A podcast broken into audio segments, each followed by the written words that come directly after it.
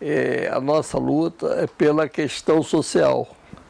Então, claro que a saúde não pode ser um bom negócio. Claro que a saúde é uma questão de interesse que contempla todos. Então, é, defender uma saúde pública de qualidade é o mínimo que se espera de uma sociedade decente. Né? Eu acho que a gente está vivendo um antagonismo entre o Deus mercado, aquele Deus que as pessoas veneram, todo mundo assiste na televisão todos os dias programas que falam da bolsa de valores, mas ninguém ninguém aplica na bolsa de valores. Houve uma privatização da saúde sem que esse nome seja dito.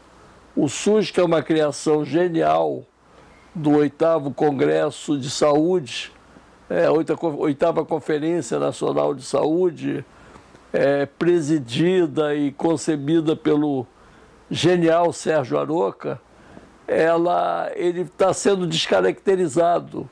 Então, nós não estamos mais trabalhando saúde pública porque existe uma, uma crença de que as coisas privadas são muito melhores. Isso é uma mentira.